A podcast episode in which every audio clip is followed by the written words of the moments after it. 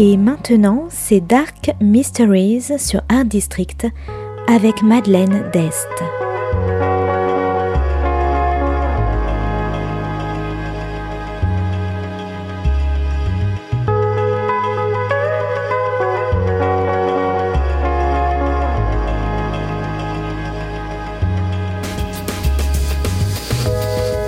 Welcome to Dark Mysteries, a book review show devoted to crime, mysteries, thrillers, and the dark side of human nature.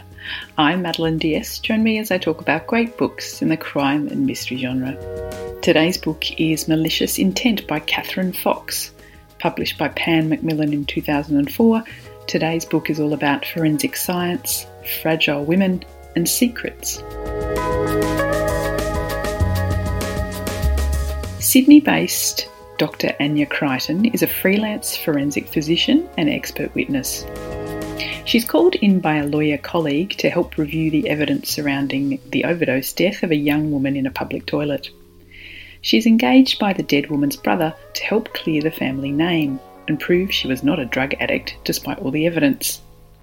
But Anya finds a more intriguing element to the murder facts that don't quite add up in the life of the quiet but now dead Muslim young woman.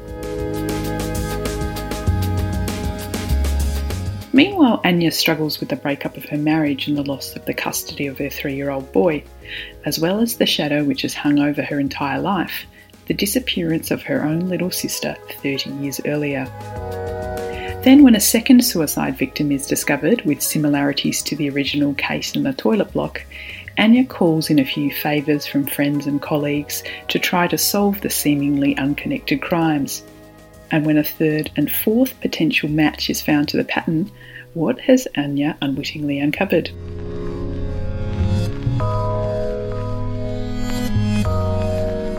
Malicious Intent is a forensic crime story with a lot of scientific and intricate detail.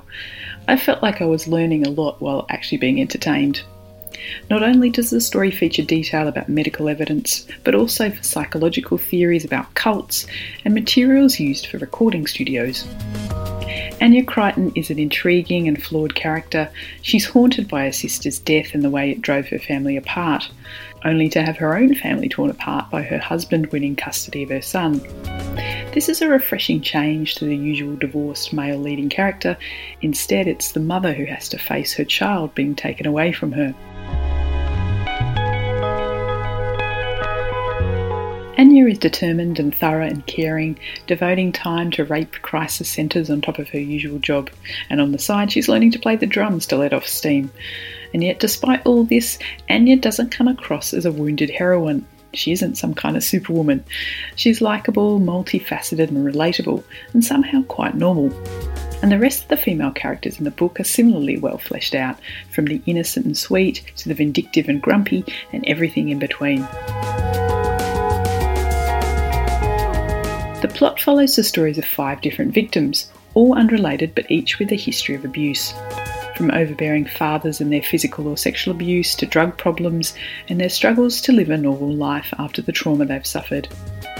The plot is tightly woven as Anya tries to pull at each thread to see how they intersect, while of course overlooking the most important detail of all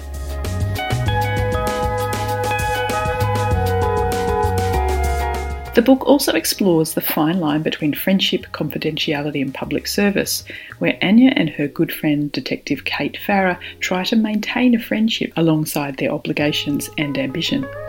So, if you like detailed forensic investigations, great relatable female characters, intricate plots, moral dilemmas, and dramas, I recommend Malicious Intent by Kathryn Fox. Thanks for listening to Dark Mysteries. If you have any feedback or want to say hello, you can contact me at Art District Radio by email at mde at artdistrict-radio.com. Or if you'd like to listen to past reviews, please go to artdistrictradio.com forward slash podcasts. And until next time, happy reading.